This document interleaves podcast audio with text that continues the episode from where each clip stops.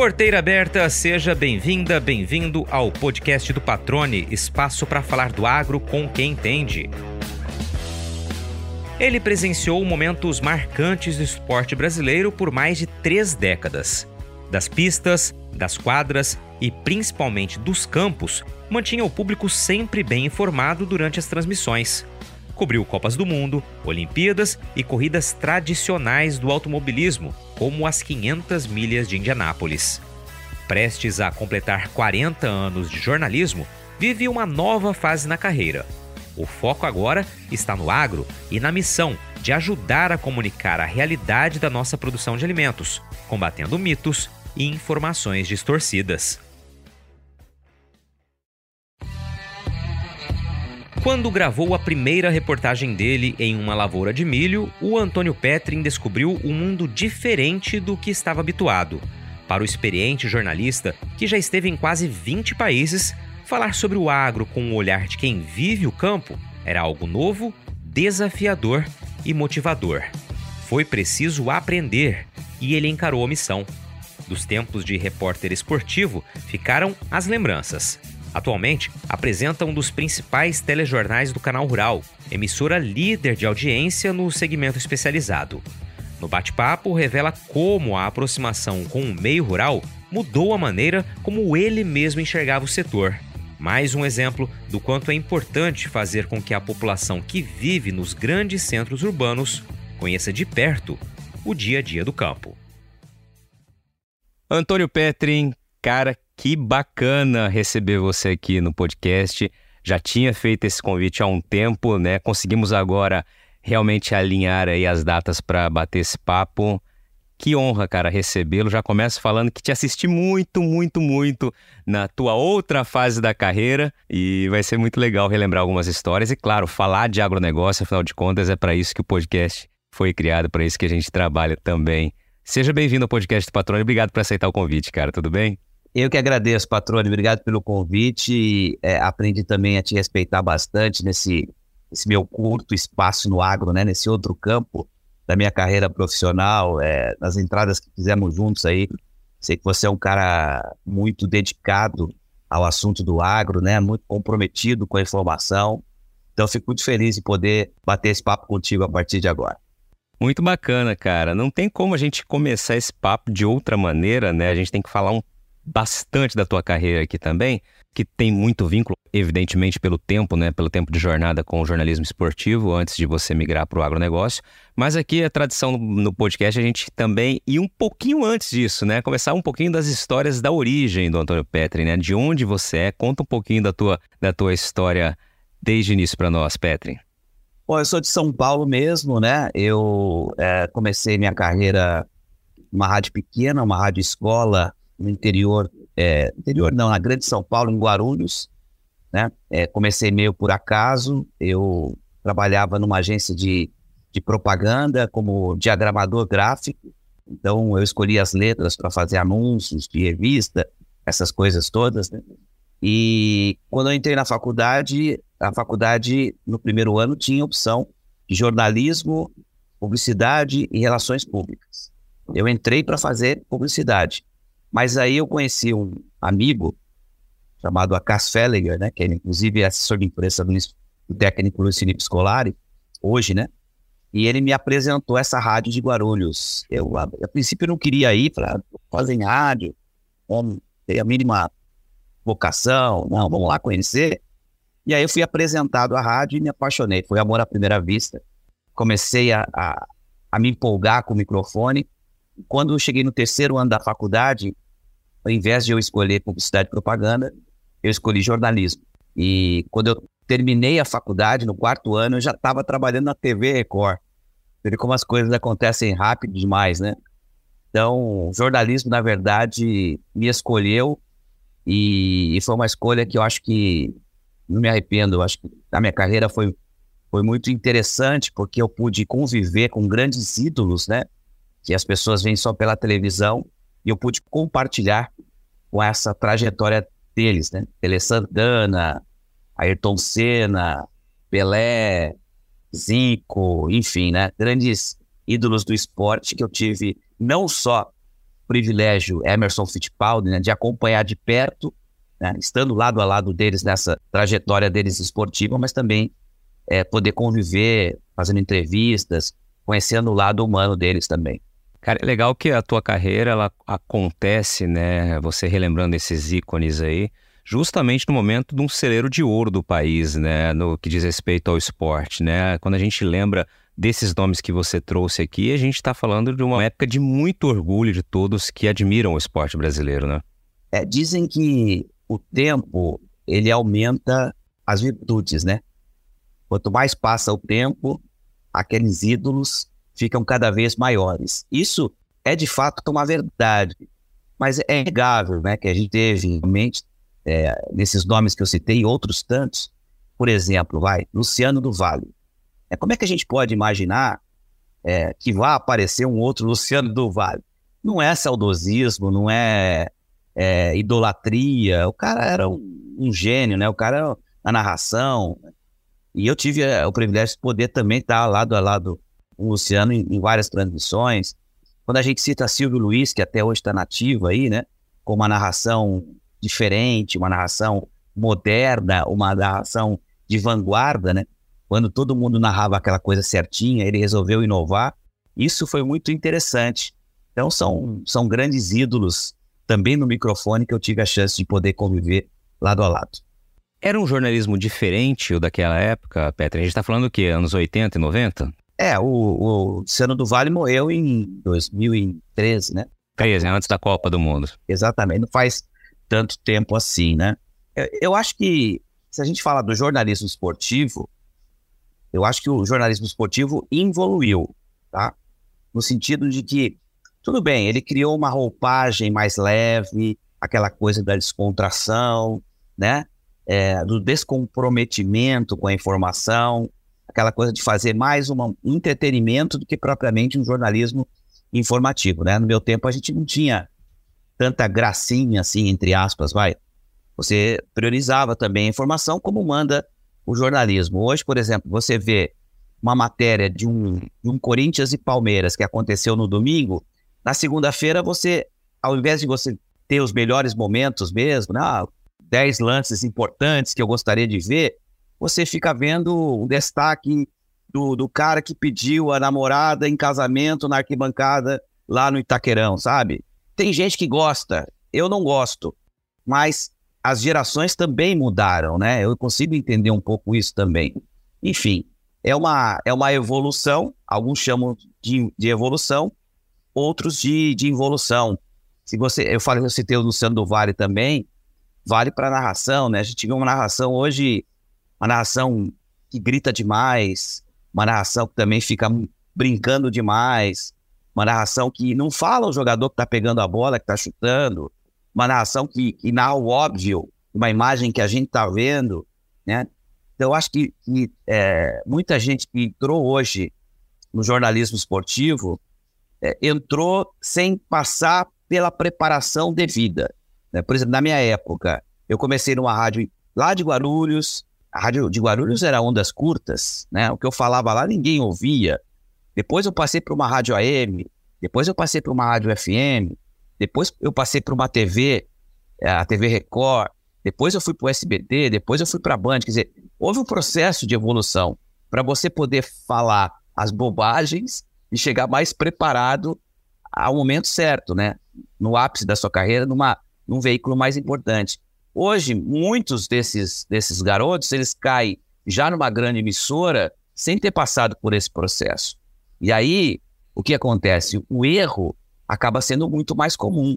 Né? E quem tá, é, quem tem um pouco mais de experiência e consegue acompanhar isso, vê que eles estão despreparados para aquela função. Tem muito narrador hoje que não tem condição de narrar e narra em grandes emissoras. Né? Não estou aqui fazendo uma crítica de alguém que já não está mais no esporte, né? Mas assim, você me perguntou do que mudou, então um pouco disso. Eu acho um pouco do, do despreparo para quem pega o microfone e ainda não está preparado para isso. Maravilha, cara. Vamos aproveitar que você falou um pouquinho do Luciano do Vale e, e aí, claro, a gente vai lembrar sempre das narrações marcantes dele do futebol. Você tem ideia de quantos jogos você cobriu, cara? Jogos? Aí é difícil, eu não tenho a mínima ideia, cara. Não tenho a mínima ideia. Mas fazendo uma conta rápida, eu, eu trabalhei 33 anos, vamos colocar 30 anos para ficar mais redondo, vai. 30 anos no futebol, né? 30 anos dão 12 meses, dá 360 meses. 360 meses vezes 4 semanas dá 1.200 semanas, mais ou menos. 1.200 semanas, colocar quatro jogos por semana, 5 mil jogos, mais ou menos. Isso contando os jogos ao vivo e os jogos que eu fui para fazer matéria, né? Para fazer reportagem. Então, mais de 5 mil jogos, com certeza. Foi uma brincadeira aqui, mas você conseguiu fazer uma matemática boa e realmente dá para ter uma, uma estimativa que deve ter sido por aí, daí para mais, né? E cara, é, é, tem algo que eu acho muito legal na, na carreira de quem é jornalista, né? Quando a gente consegue conquistar o nosso espaço, a gente consegue Uh, nos comunicar com o público da maneira que a gente espera e da maneira que a gente vê que o público também nos compreende, né? E, e tem essa sinergia mas também é fato quando a gente começa a ser escalado para grandes coberturas, né?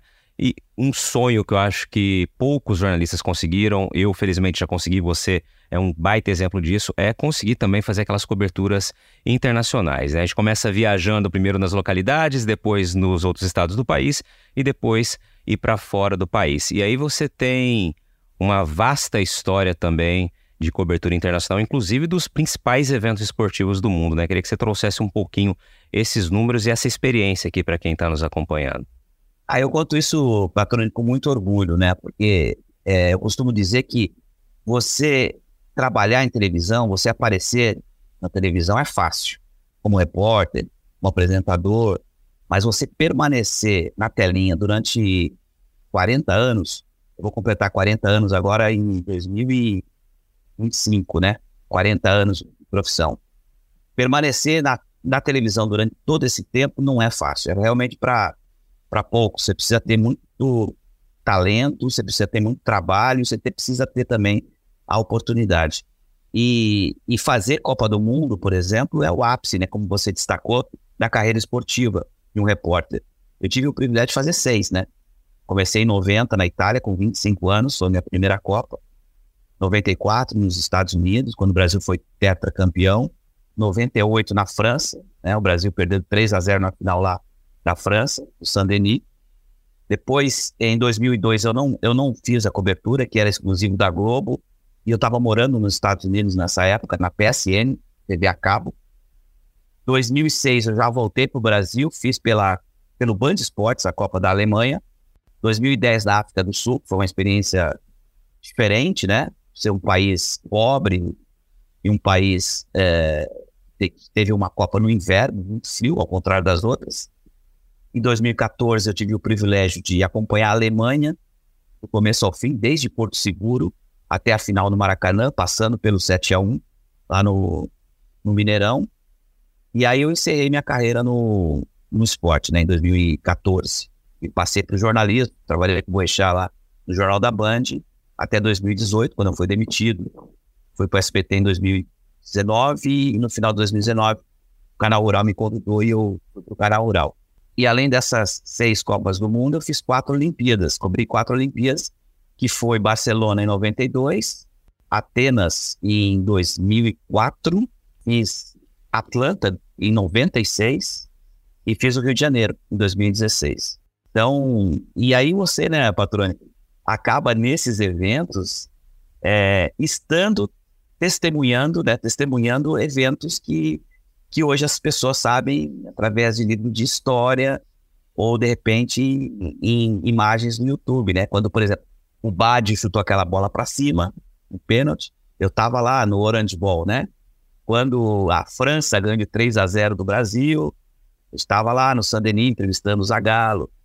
Né? Quando o Brasil ganhou a medalha de ouro é, no, no vôlei masculino. Eu estava lá em Barcelona, em 92, Tandy, Marcelo Negrão. Quando uma primeira mulher brasileira ganhou uma medalha olímpica de ouro, Sandra e Jaqueline, eu fiz essa, esse jogo, né? Fui repórter escalado. Assim, alguns exemplos que eu cito aqui, mostrando como, como eu fui privilegiado, né? Poder estar em momentos como esses, importantes no esporte. Cara, que legal. E você falando, eu me lembro de todas essas imagens, né? É, é acompanhei, fui testemunha pela televisão, né? E realmente fico me imaginando nessa cobertura, né? Testemunhar, como você disse, a história acontecendo e que depois é lembrada, como você mencionou, ou pelos livros, ou por outras pessoas contando, ou pela, pela fantástica possibilidade de assistir as imagens antigas no YouTube também.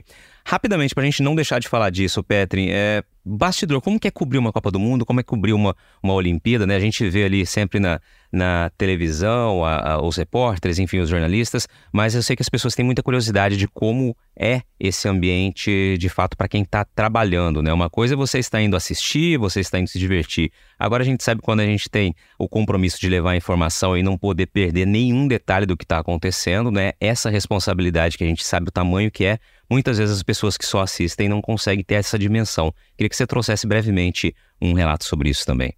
Ah, o, o patrão, eu acho que hoje cobrir uma Olimpíada ou, ou cobrir uma Copa do Mundo é muito fácil, porque a gente tem uma ferramenta que de informação nos traz tudo na mão, né? Que é a internet. Eu cobri uma, uma, uma Copa do Mundo sem internet, você imagina, né? Não havia internet em 1990 na Itália.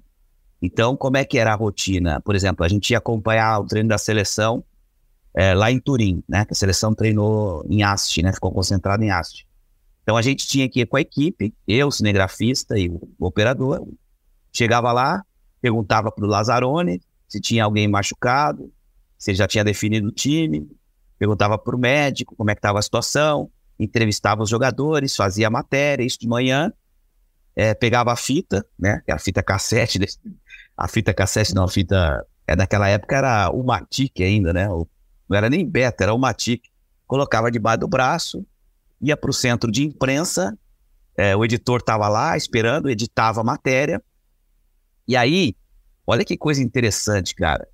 O satélite era tão caro, mas tão caro, que as quatro emissoras que transmitiram a Copa de 90, Globo, Bandeirantes, Manchete, né? É, TV que na, na época eu trabalhava, e o SBT, eles dividiram duas horas por dia de satélite compartilharam duas horas por dia de satélite. Então, era do meio-dia a uma e era das oito às nove da noite, né? Só. Cada uma tinha 15 minutos. E era assim, patrone. É, por exemplo, no meio-dia, meio-dia 15, era o horário da Band. Então ficava ali um, um, o Elia Júnior, né? Que era o, é, o apresentador em Roma. E aqui ficava sei lá quem e falava assim: bom, vamos até quando chegar meio-dia um, vamos até Roma, lá está o Elia Júnior com as informações da seleção brasileira. Aí o Elia entrava nesse horário de 15 minutos. E fala, e o Elia, bom, estamos aqui em Roma, não sei o quê, vamos ver como é que foi o treino da seleção brasileira com, é, sei lá, Flávio Prado. Aí o cara dava o play, a matéria já estava editada, né?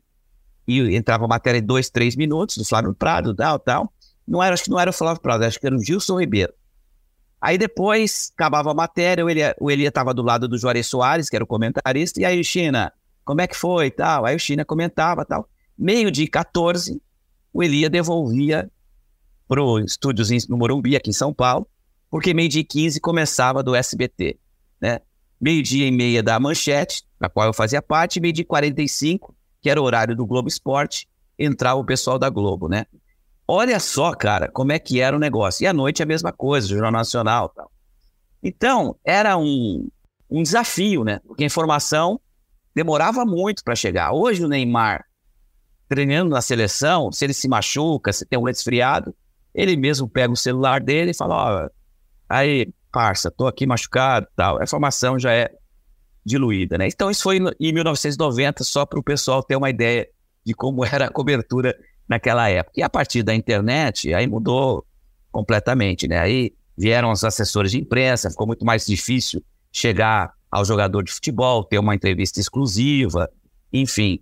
E hoje, é, tem suas vantagens desvantagens também.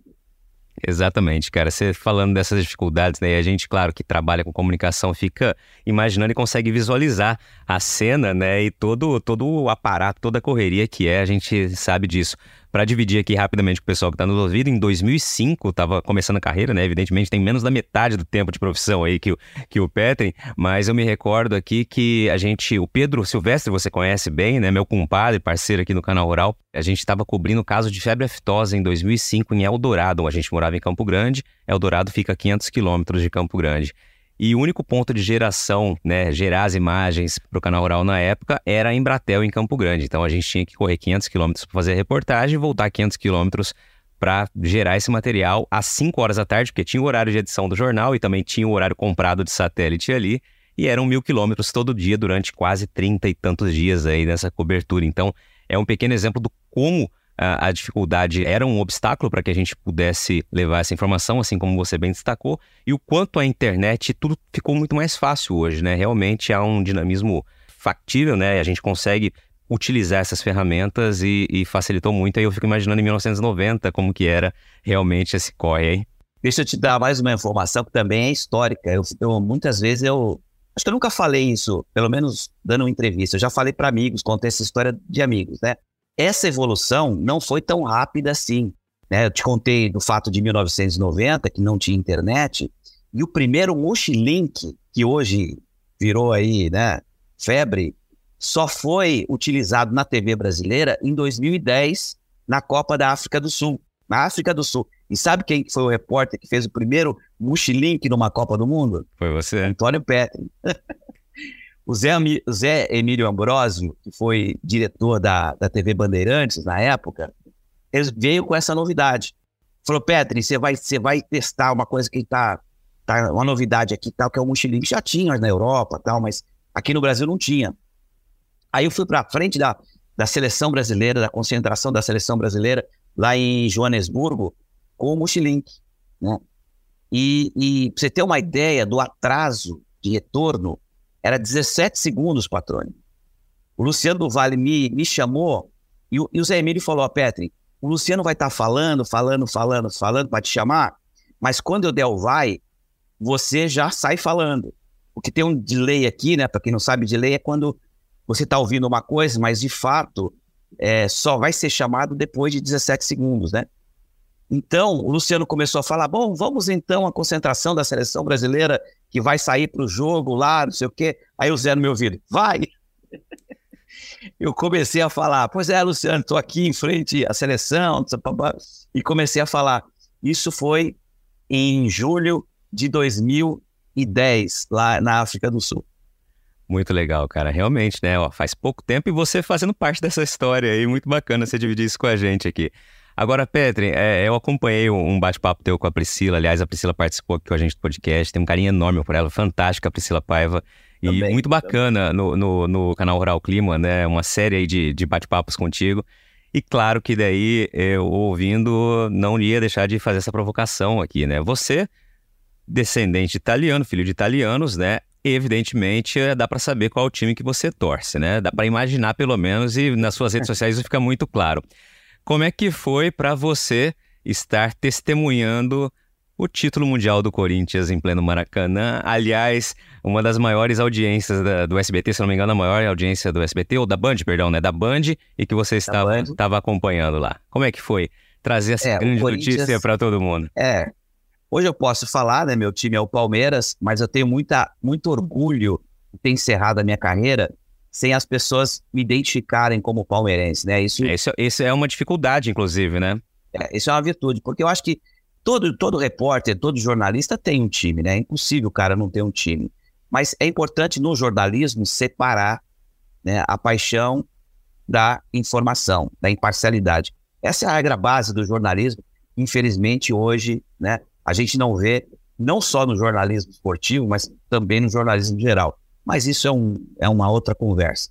É... E o Corinthians me proporcionou o privilégio também, a honra de participar das duas, dos dois recordes de audiência da é, Band, que foi o Mundial lá, lá no Japão, no Japão não, no, contra o Vasco, e é, em 95 na Copa do Brasil, Corinthians e, e Grêmio, afinal, foi a maior audiência na época da história do SBT. Eu, o Luiz Alfredo narrando, Juarez Soares, o, o Orlando Duarte e o Ceará e um, repórter ao meu lado lá. Em 2001, né, na, naquela final do Maracanã contra o Vasco, Luciano do narrou, o Rivelino e o Neto comentaram e eu fui o repórter na época, né? Então, quem, os, hoje os corintianos mais jovens que não viram esse título, né, e forem no YouTube pegar o jogo completo, vão ver lá a voz do Antônio Petrin é, falando também, é, profissionalmente, narrando aquele momento que eu imaginei nunca ter, nunca imaginei falar na minha vida Corinthians campeão mundial, né? não, não, não pela rivalidade, né? Mas assim, porque era muito difícil, né, um time brasileiro, né, ser campeão mundial, principalmente na década de 90, até tudo bem, o pessoal da Europa não se empolgava muito com o campeonato e tal, né? Tanto que a gente teve São Paulo campeão, na década de 60 o Santos, mas num outro formato. Enfim, mas foi uma. É aquela, que eu, aquela coisa que eu te falo, né? É, há um processo de evolução. E o Corinthians soube evoluir. E um time regional, né? Tinha sido campeão brasileiro em 90, que tinha sido o grande título da história do Corinthians, né? Passou a ganhar a Libertadores, passou a ganhar o Mundial, passou a ter um, um centro de treinamento que hoje é excelência e passou a ter um estádio, né? Muita gente também duvidava. Muito bem, deixou alfinetada, mas tudo bem, faz parte do, do processo. Vamos lá. Oh, mas só para registrar, eu me recordo perfeitamente bem do, de 95, dessa final contra o Grêmio que você mencionou. Lembro exatamente. Pelo jeito você é corintiano, né, Patrônio? Eu sou corintiano, né? Eu sou corintiano, ah, quando eu sou jeito. corintiano, com muito orgulho e algumas tristezas recentemente, mas tudo bem. Sou cuiabanista aqui em Cuiabá, né? Apoiando o time que está na primeira divisão, fazendo um trabalho muito bacana bacana, né? Tem que apoiar para que realmente a gente tenha. O Cuiabano aqui, só para te dizer, é apaixonado por futebol. Né, o estado de Mato Grosso vive o agronegócio e o cuiabano é apaixonadíssimo por futebol, né, tem uma, realmente uma, um vínculo muito grande e o Cuiabá fazendo esse trabalho, né, não tem como deixar de apoiar o Cuiabá e realmente sou cuiabanista, meu filho já é cuiabanista, enfim, a gente vai no estádio sempre para acompanhar o time. Mas sou corintiano de nascimento e quando eu vi você participar das duas grandes audiências, né, do SBT e, do, e do, da Band, tendo o Corinthians como mote, realmente não podia deixar de trazer essa provocação aqui, mas foi realmente um momento histórico que você disse bem, né? E destacou algo que eu acho muito importante também, né? É, a isenção, quando a gente pode usar essa palavra, de um repórter que cobre a área esportiva, né? Tem a paixão do time, mas tem que deixar isso muito de lado e tem que ser profissional como você sempre foi, né? E só depois de encerrar a carreira na área esportiva, como você mencionou, é que torna público essa paixão pelo clube, né? A, a, torcida, de fato, porque a gente sabe o quanto é complicado, além de tudo, né? Você hoje ter essa exposição de um time e continuar trabalhando. A gente sabe que está muito delicada essa situação com torcidas, há uma rivalidade muito grande e uma rivalidade que muitas vezes, né, ultrapassa os limites, como infelizmente a gente vê acontecendo muito no país, né? É, eu acho que o esporte tem que ser sempre um entretenimento, não pode ser uma guerra. Eu sempre cito um fato que aconteceu, infelizmente, de um irmão dar um tiro na cabeça de um outro irmão, né? Porque o, um era palmeirense, o outro era corintiano. Então, olha, olha só o nível que a gente chega. Eu acho que a, a provocação ela tem que ser sadia. Ela não pode ser aquela, aquela, aquela provocação é, que humilha. Eu acho que a, a gente tem que estar aberto, porque eu sempre dou esse exemplo também, Patrone.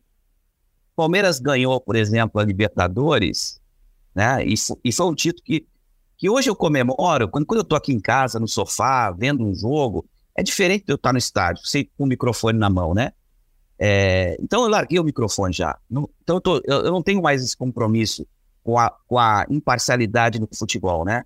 Eu tenho compromisso com a imparcialidade no jornalismo, ainda, mas não no futebol. Então, quando eu tô aqui torcendo, eu fico nervoso. Ah, o Palmeiras. Será que o Palmeiras. Pô, quando o Palmeiras. O, o Davidson fez aquele gol contra o Flamengo lá, pouca gente imaginava que o Palmeiras ganhou mais uma Libertadores. Eu pulei, eu vibrei e tal, tal.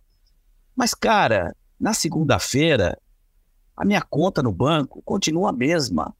Se eu tiver um negativo no cartão de crédito, tendo que pagar o cartão, eu vou ter que pagar esse cartão, né?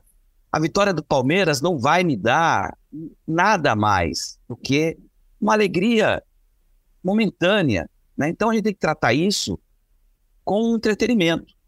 Foi legal, foi bacana, fiquei feliz. Ok, vira a página. Segunda-feira começa um outro, um outro ciclo, né? E, e, e as pessoas hoje estão muito intolerantes, não só no futebol, no trânsito, com a paciência zero, né? E às vezes muito motivados também pelo que eles ouvem, né?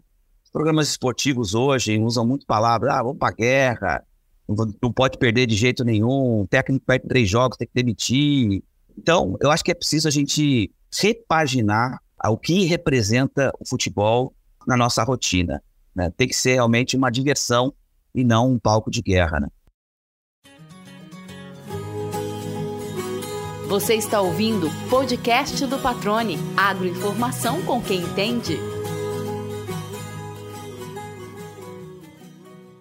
Antes da gente começar a falar de agro, Petri, não vou deixar de também citar esse ponto aqui e te ouvir, cara.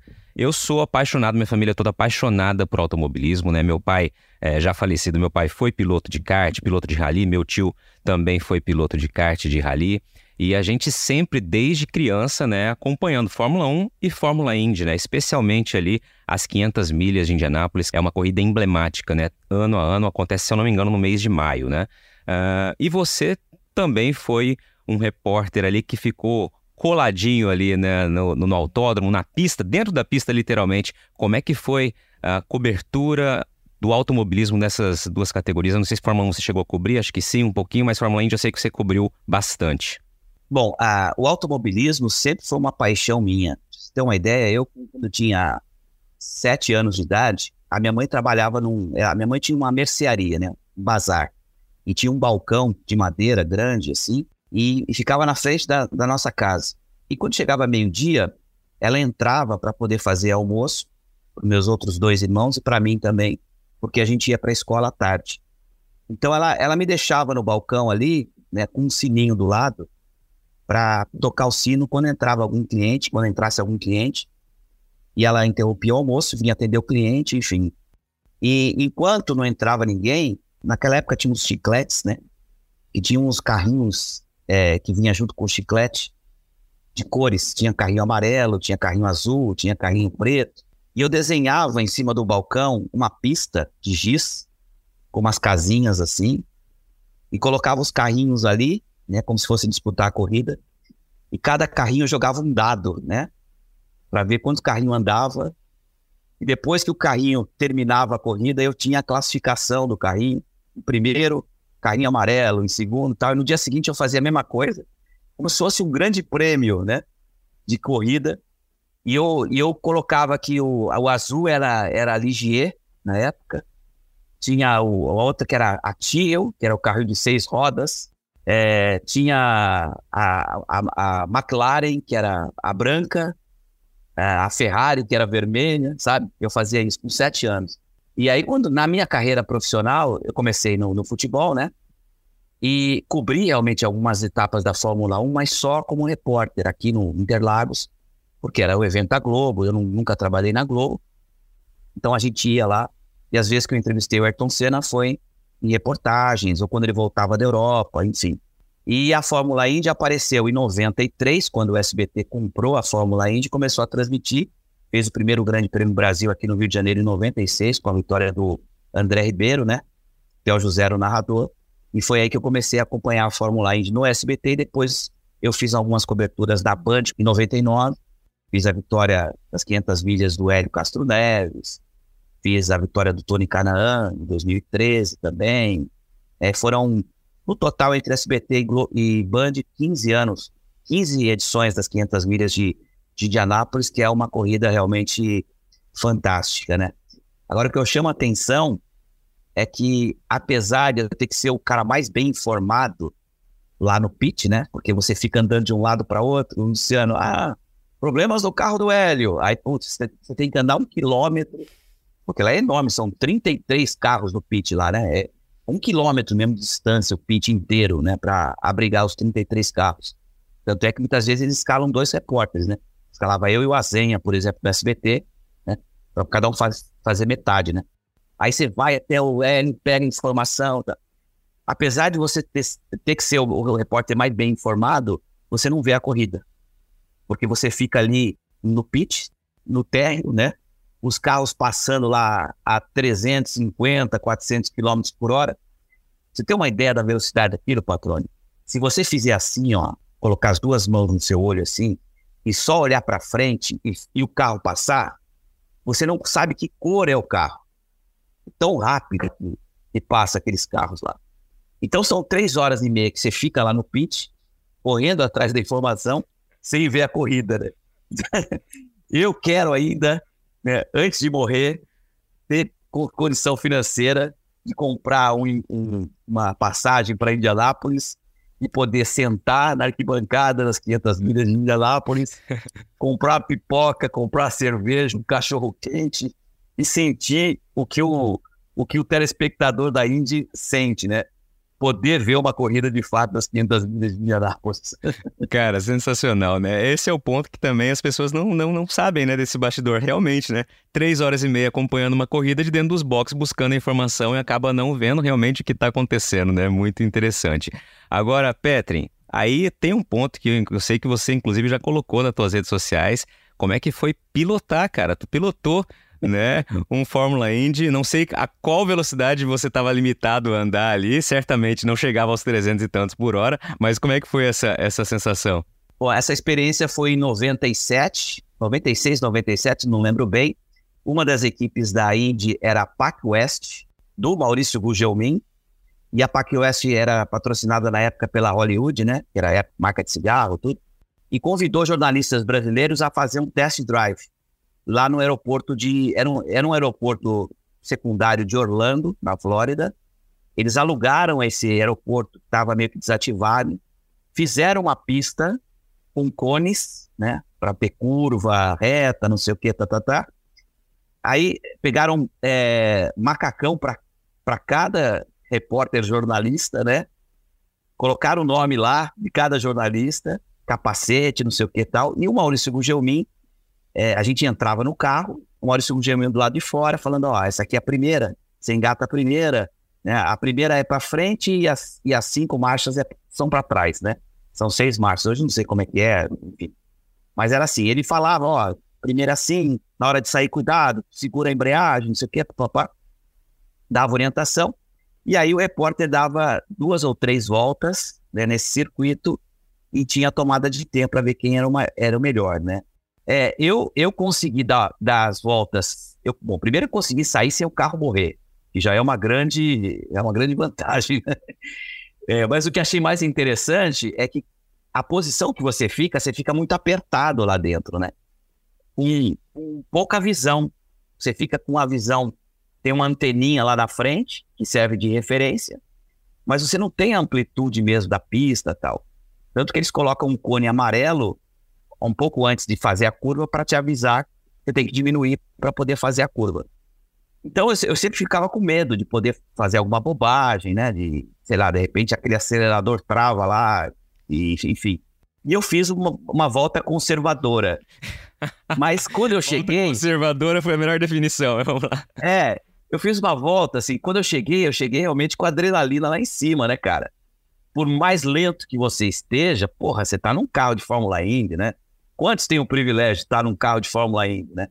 E aí eu fui ver depois o vídeo na reta. Na reta, eu falei, pô, aqui eu tenho que acelerar. E o pá, acelerava, não sei o que, com medo do, do cone amarelo de chegar. Aí o cone amarelo chegou, eu recuei e tal. Eu fui ver no vídeo, eu tava numa reta a mais ou menos 120 por hora, pensando que eu tava a 250. E eu tava na sexta marcha, quando na verdade o carro queria quarta marcha. Eu cheguei, bom, eram oito jornalistas, eu fiquei em segundo lugar, até que foi uma boa classificação.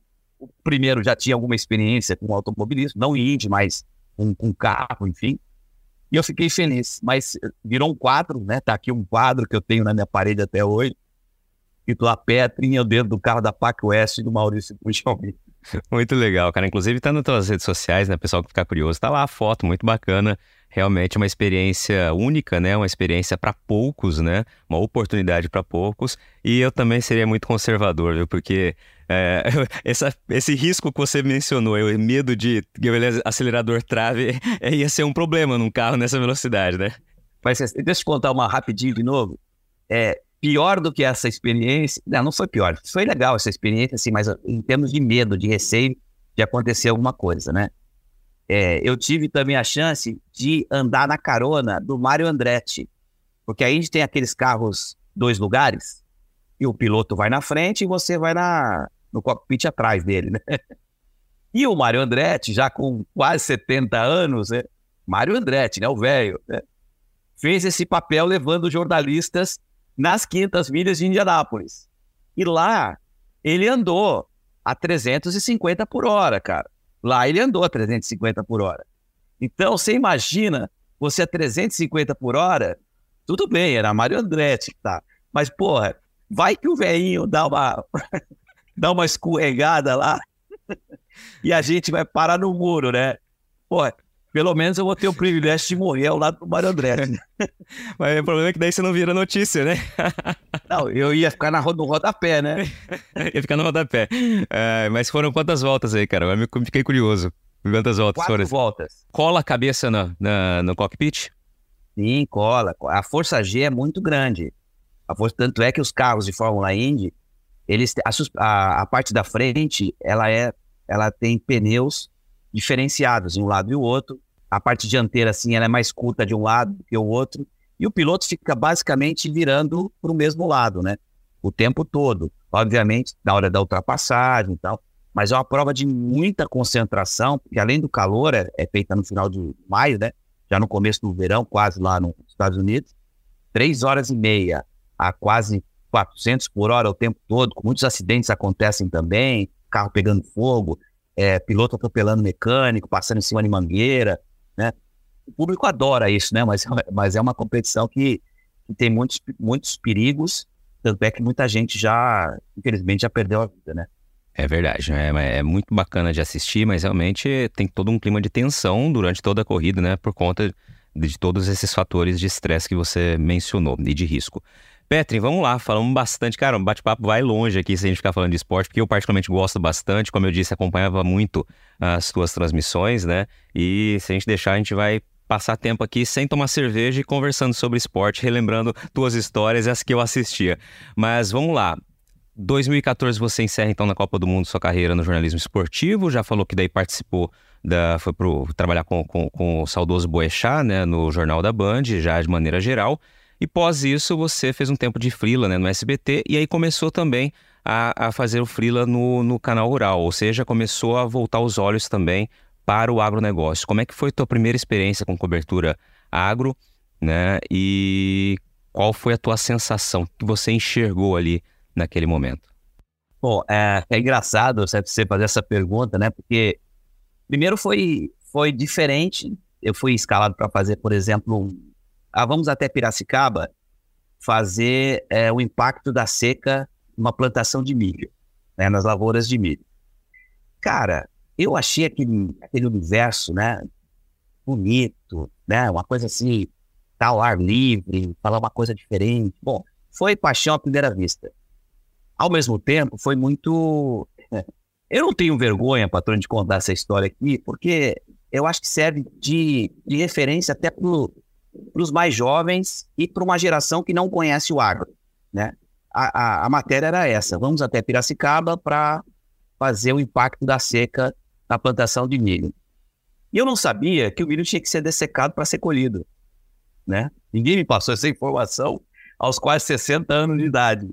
Eu imaginava que o milho, o pé de milho fosse verde, né? Mesmo quando se fazia a colheita. Então eu pensei que o efeito da seca tinha feito aquilo tudo, né? O milho já estava dessecado e eu pensei que tinha sido o efeito da seca. Então foi a primeira vergonha que eu passei. Aí outra vergonha, que quando eu vi o milho dessecado, no meio daquele milho todo estrupiado, tinha uma espiga linda, amarelona, bonitona, né? Eu falei, pô, mas que, como é que pode, né? Uma planta toda estrupiada dessa ter um, um milho tão bonito, né? Você pode me arrumar uma espiga dessa? Eu perguntei pro produtor, né? Mas para que, que você quer, Pedro? Não, porque eu queria fazer, cozinhar em casa hoje à noite. Aí ele começou a dar risada. Ô, Pedro, isso aqui você pode cozinhar quatro dias seguidos que você não vai conseguir comer isso aí. ele me explicou. Foi aí, patrônio, que eu comecei a descobrir que o agronegócio, para mim, seria um desafio, porque era uma coisa completamente nova apesar de eu ter quase 30 e poucos anos de carreira como jornalista, o assunto era novo, era desafiador e que poderia me dar a oportunidade de me desafiar todos os dias. E, e eu estou fazendo isso até hoje. Então, é o que eu costumo dizer é que o, o agro me deu a chance de uma motivação profissional que no esporte eu já tinha perdido. Tinha conseguido um pouco no jornalismo geral, né? Porque você muda o, o cenário, você faz economia, você faz política, de repente você faz enchente, você faz, porra, infelizmente, queda de avião, né? Mas o agro é, me deu também isso de saber o que, é uma commodity, de saber como é que, como é, que é um ciclo de produção, o que, é um insumo, o que, é um fertilizante, né? É, como é que são os ciclos de plantio, é, na pecuária leiteira, por exemplo, que é muito rica de informações também, que se aprende sempre uma coisa nova. Então, até hoje eu estou aprendendo no agro, né? Eu agradeço muito ao agro por ter me recebido, assim, nessa fase da minha carreira.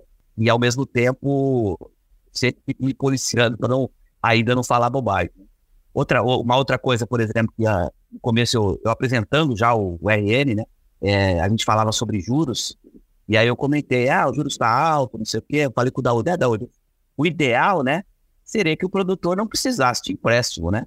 Ele pudesse, na safra anterior, ter um lucro suficiente para ter dinheiro para poder implantar a próxima safra, né? Aí o Daudi comentou, falou tal, e aí a Andréia, que era a nossa editora-chefe na época, falou, Petri, no agro é muito raro, né, você ter uma margem de lucro numa safra para poder reinvestir numa outra safra. Ele sempre, o investimento é muito alto, então ele vai precisar quase sempre de investimento, né, de empréstimo para poder investir. Então eu também não sabia dessa informação, né? Então, enfim, eu estou aprendendo cada dia, isso para mim é muito bacana. Cara, é muito legal você trazer essa, essa experiência, essa visão, porque você pega um profissional né, com, com o gabarito que você tem, a história que você tem, e você muda de editoria, né, para falando a linguagem nossa do jornalismo, e vai para uma área que dentro do agronegócio você tem várias editorias diferentes. Você já citou economia, você tem agronomia, zootecnia, ou seja, você tem inúmeras tecnologias, inúmeras é, possibilidades de cobertura que exigem, claro, um conhecimento específico sobre aquilo que você vai retratar, que você vai reportar. E você já estava né, com a carreira desenhada durante muito tempo, né, muitos anos. Você se disse é, motivado, desafiado, e acho que isso é uma, é uma mola que nos, né, nos impulsiona para buscar mais informações, e eu queria saber justamente isso. Como é que é e como é que tem sido essa sua jornada? Você já está há três anos, já sabe muito do agro, né? Referência também na comunicação do agro, tá uh, ancorando perfeitamente bem o Rural Notícias, que é os principais telejornais do canal Rural, assim como o Mercado e Companhia. E eu queria saber como que é essa tua busca por informações, né? Como é que você realmente se prepara para fazer uma comunicação melhor e melhor a cada dia? Então, essa experiência que eu tenho como jornalista me ajuda na questão da comunicação. É isso, dentro do RN, eu procuro falar muito no, com, com o Rafael Bruno, né, que é o nosso editor-chefe, para a gente tentar levar a informação. Ok, informação às vezes é muito técnica, mas sempre de forma simples, porque do outro lado não necessariamente a pessoa tem a obrigação de saber aquilo que a gente está falando, né? Vamos falar, por exemplo, sobre reforma tributária. Né? Como é que nós vamos passar essa informação sem tentar traduzir? Falar sobre marco temporal, né? falar sobre, sei lá, uh, política da Petrobras, né? dividendos da Petrobras, enfim. Então, essa é uma, é uma, uma coisa importante que a gente sempre deixa claro. Outra coisa que me motiva bastante no, no, canal rural e nesse novo, nessa nova editoria é exatamente aquilo que eu falei no, antes, que é passar para essa nova geração uma imagem do agro que muitas vezes é distorcida. Eu fui fazer uma matéria sobre é, indústria de cotumes, ainda como repórter do canal rural, eu nunca tinha visto como é que fazia, né? Como é que transformava, fazia um processo do couro, né? Acompanhei todas as etapas, virou uma série, inclusive, do canal rural. Quando eu voltei para casa, minha filha, que tem, hoje já tem 20 anos, né? O pai, o que, que você foi fazer? Ah, fui fazer a indústria de curtumes, faz couro. Ah, como é que faz o couro? Ah, tira a pele do boi, né? Faz o processo industrializado e tal, de processamento, coloração, e vira o couro, né? Vira roupa, vira calçado, vira banco, carro, enfim, né? Vira estofado. Nossa, pai, tem que tirar o couro do boi? Coitado do boi menina de 20 anos, cara. Eu falei, filha, mas pera um pouquinho. Você não come carne? Você não gosta de uma picanha? Você não gosta de um, um filé mignon? Gosta de uma, um acém? Para comer a carne, você precisa matar o boi, né? Não tem jeito. Matamos o boi. O que, que a gente vai fazer com a, com a pele? a única coisa que tem que fazer é enterrar. Nós vamos enterrar essa pele. Imagina quantos animais foram mortos, né, historicamente aí. Todo esse, todo esse couro, toda essa pele enterrada para o meio ambiente. Não é melhor reciclar, virar um, uma roupa que vai virar, vai ser utilizada por décadas aí, né? Ah, não, você tem razão. Então, então eu acho que e essa geração, muita gente, muitas vezes recebe só essa primeira informação. Ah, o couro vem da, da pele do boi. Ah, então não vamos comer mais carne. E muita gente compra essa, essa informação. Né? Ah, é, para plantar soja precisa matar os índios. Né? E muita gente compra essa informação até hoje. Então, é, é, no canal rural, a gente tem essa oportunidade de tentar também atingir os jovens, né? para exatamente mostrar que o agro, é, não estou dizendo que, que, que, não existem exceções, que não existe desmatamento legal, seria ingênuo da minha parte pensar isso, né? Mas que a grande maioria do agro pratica um agro sustentável, um agro que preserva a terra, preserva a nascente, preserva a água. É exatamente porque precisa de, desses elementos para continuar produzindo e produzindo cada vez mais, né? Então isso é importante também. Cara, é legal você trazer também esse ponto, né? E essa experiência dentro de casa também, o que comprova o que muita gente comenta, né? Que realmente é, existe uma lacuna muito grande, né? É, uma distância muito grande da realidade que é o agro para para a impressão que é passada, especialmente nos grandes centros. É passada não, que é comprada, como você disse, por meias informações, por informações distorcidas, né, que tem um poder de aglutinação muito grande, né? E realmente só com a comunicação bem feita, correta, coerente, né, e concreta é que a gente pode conseguir contornar isso, né? É, você vê, quando a carne, o preço da carne foi às alturas, ou quando o preço do óleo também foi às alturas, né? Pô, cheguei a pagar um litro de óleo aqui a 10 reais a população começou a culpar a produção. Ah, os produtores estão ganhando muito dinheiro, os produtores não sei o quê, como é que pode? Brasil precisando de, de comida, está acontecendo isso na Argentina, pô, o governo da Argentina taxando, né, por causa das retenções lá, culpando o produtor porque a população não consegue comer carne. Quer dizer, o, o pessoal sabe o dinheiro que entra, mas não sabe o custo que eles pagam para poder conseguir aquilo ali. Então é importante também no, no canal rural a gente trabalhar essa informação. Ah, mas a carne subiu? Tá, mas quanto subiu é, o milho? Quanto subiu a soja? Ah, a soja subiu, subiu. Mas quanto subiu os fertilizantes também?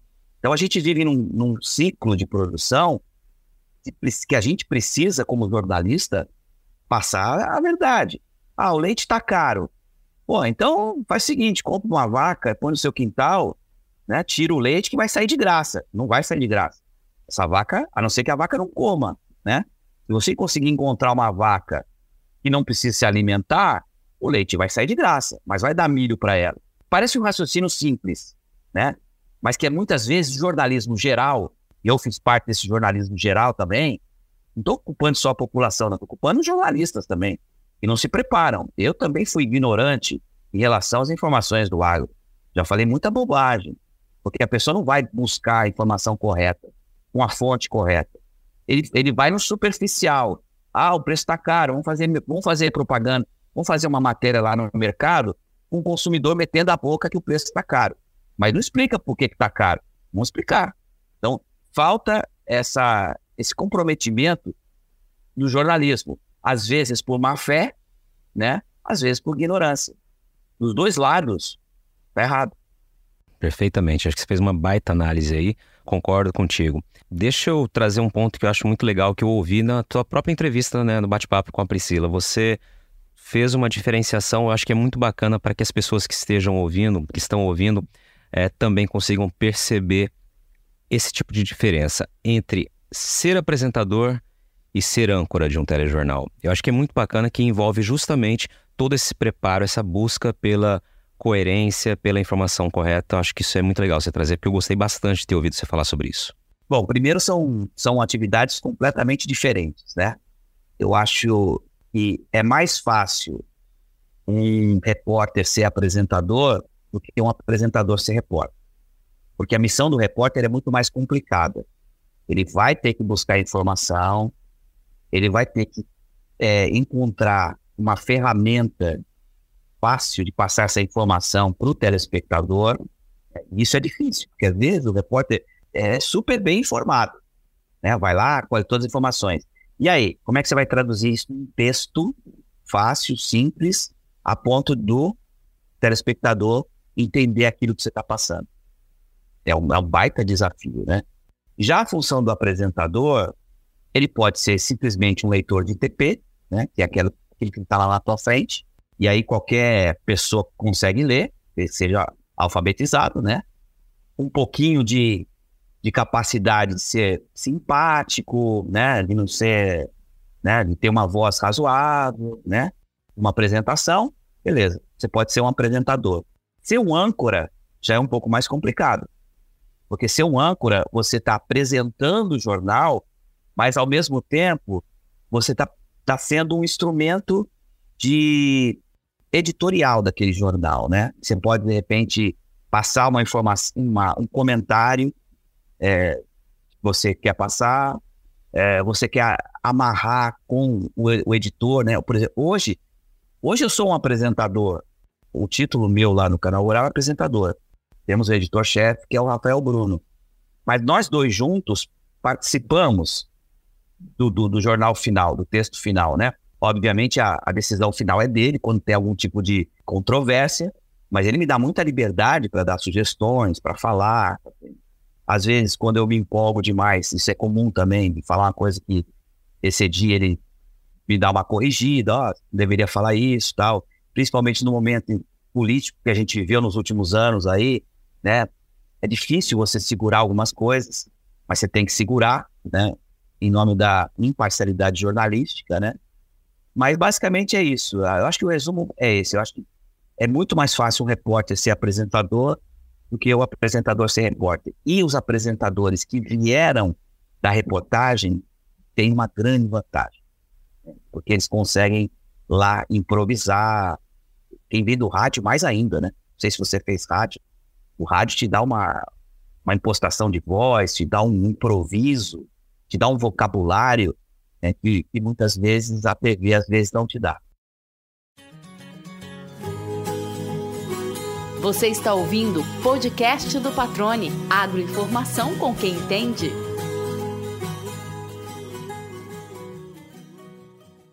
Petrin, vamos lá, vamos caminhando para o fim aqui da nossa nosso bate-papo, nossa prosa aqui. Uh, você já disse que passou a enxergar o agro de maneira diferente, né? E se colocou na posição de que, enquanto comunicador, você se equivocou no passado, numa cobertura mais rasa, quando falava de agronegócio, que você trouxe aqui. Agora, claro, está buscando cada vez mais trazer com profundidade análise sobre o tema, né? Que está sendo proposto, a informação mais, mais concreta. Além da profissão, o que te mudou na tua visão do agro? O que, o que você, passando a conviver nesses, desde 2019 para cá, quatro anos aí praticamente, o que mudou a maneira de enxergar o campo, o agronegócio, essa potência que o Brasil tem nas mãos, né, e que o Brasil é referência no mundo? Basicamente é isso. Primeiro, eu agradeço ao agro pelo fato de ter me motivado e remotivado profissionalmente, né? Hoje eu, eu, eu digo que eu posso continuar fazendo agro até o final da minha carreira, que eu vou continuar motivado. Porque quando você chega no trabalho e você começa a olhar para o relógio para ver a hora passar e a hora não passa, é, que você começa a sentir que é hora de, de mudar de profissão, né? E no agro isso não, não acontece. Às vezes eu sou escalado para fazer, inclusive, algumas matérias fora, até relacionadas ao esporte, fiz o Vale dos Sertões, né? Fiz o agro em campo, né? E às vezes eu faço também esses eventos lá da ProSoja, abertura de colheita, tá? Hoje nem tanto, mas fiz bastante também. Isso tem sido motivador para mim também. Então, primeiro a questão da motivação. Segundo, a questão da estar tá descobrindo cada dia algo diferente, né? aprendendo cada dia algo diferente. E a terceira coisa, talvez a mais importante, Patrone, é realmente a missão de passar para essa nova geração a imagem do, do verdadeiro agro. É, isso é uma coisa e combater narrativas que estão por aí e infelizmente fazem com que a imagem do agro não seja é, aquela que realmente ela é. A importância do agro como fator da economia brasileira. É, mais de 27% do PIB, geração de empregos. Né? Então, a vocação do Brasil hoje, Brasil país, é o agronegócio. E se a gente não, não fizer do agro uma potência ainda maior, a gente está fadado ao fracasso. O Brasil não vai conseguir, eu, eu, gostaria que conseguisse, mas não vai conseguir, pelo menos não a curto prazo, é, resgatar a, a, a, indústria. Né? A indústria hoje está, infelizmente, falida por, cargas tributárias, pelo Brasil, por uma série de fatores.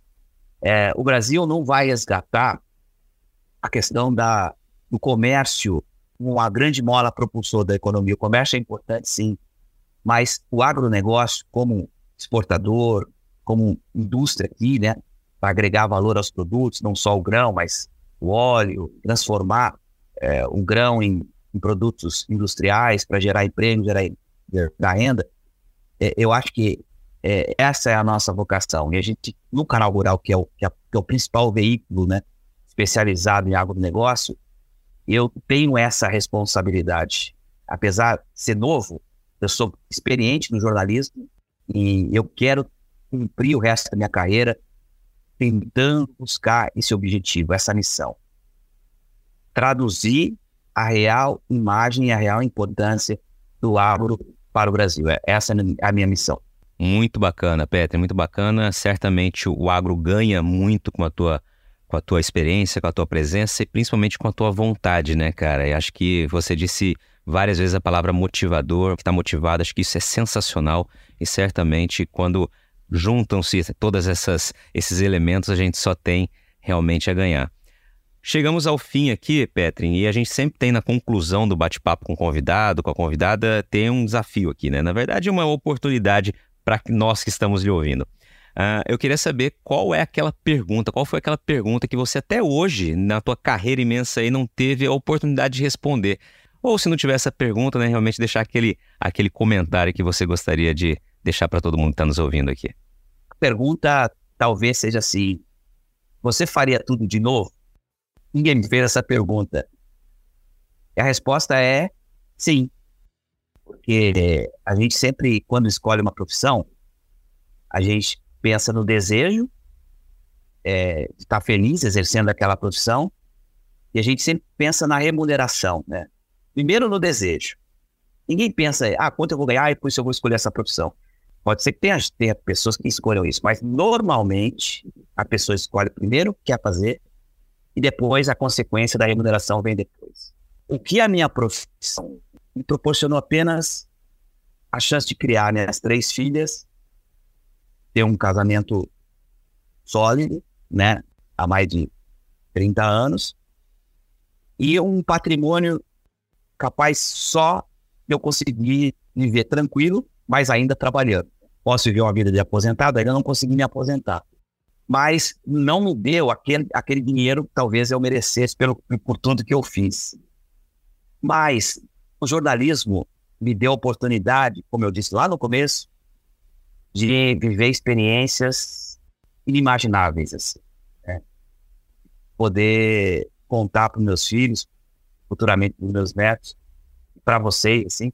Por isso que eu faço muita questão de participar de conversas como essa, para mostrar um pouco da minha história, né? Porque quem é o Antônio Petri na fila do pão, né? Um repórter esportivo, né? como tantos outros assim. Você colocar lá no Google, Antônio Petrin, vai aparecer o ator Antônio Petrin, né, que é meu homônimo, e Antônio Petrin, um repórter. Lá vai ter um pouco da minha biografia, tal, que eu fiz, que eu já contei aqui, mas detalhes dessas histórias a gente só consegue contar em conversas como essa, experiências vividas. Então, resumindo, faria tudo de novo, porque se o jornalismo não me deu o dinheiro que eu merecia e às vezes me tirou muito do tempo da minha família, né, em eventos externos, né, feriados, finais de semana, me deu a oportunidade de viver experiências que pouco conseguiram viver e contar. E na fase que eu estou da minha vida já, aos quase 60 anos, para que eu vou precisar de dinheiro, né? Eu estou feliz pelo que eu vivi, não pelo que eu consegui. Então, é, esse é o resumo da minha história. Maravilha, Petri. Cara, obrigado por dividir essas histórias com a gente, né? De inúmeras aí que você vivenciou. É, o jornalismo realmente ganha muito o jornalismo agro com a tua presença, cara. Parabéns pela história, pela carreira e por, pelo que você está fazendo, construindo também agora na comunicação agro. Obrigado por ter dividido conosco e ter participado do, do podcast do Patrone. Te agradeço muito pelo convite, né? Quero agradecer mais uma vez também ao Pedro Silvestre, que foi um amigo querido que me ensinou muito nessas viagens que a gente fez no Mato Piba. Estamos quase 20 dias juntos andando aí no Mato Piba, né? Um lugar que o agro me levou também para lugares que o futebol não me levou. Mato Piba, Rondônia, no interior lá do Piauí também, Bahia, enfim, Luiz Eduardo Magalhães. É, então, é, foi importante porque isso me, me ajudou a ganhar conhecimento, a cultura sobre o agro. Obrigado, Patrone. Sou seu fã também. Vamos estar juntos sempre no, no Rural Notícias. Posso dar meu Instagram aqui, meu, meu endereço ou não? Claro, com toda certeza. Quem quiser me acompanhar um pouco no meu dia a dia, não tenho tantos, tantas postagens assim, né? Porque sou meio dinossauro com isso mas de vez em quando eu posto também as minhas viagens pelo agro aí. É arroba a underline Petrin. E aí, gostou do bate-papo? Então dá aquela força e compartilha essa entrevista com os seus contatos. E olha, aproveita para mandar aquele feedback dizendo o que você está achando do podcast do Patrone. Pode criticar, elogiar, sugerir temas e pessoas para dividir boas histórias aqui nos próximos episódios. É só enviar uma mensagem lá no Instagram para @luispatrone que a gente troca uma ideia, viu? Então, gente, sucesso da porteira para dentro, força e fé da porteira para fora e vamos que vamos. Você ouviu o podcast do Patrone, agroinformação com quem entende.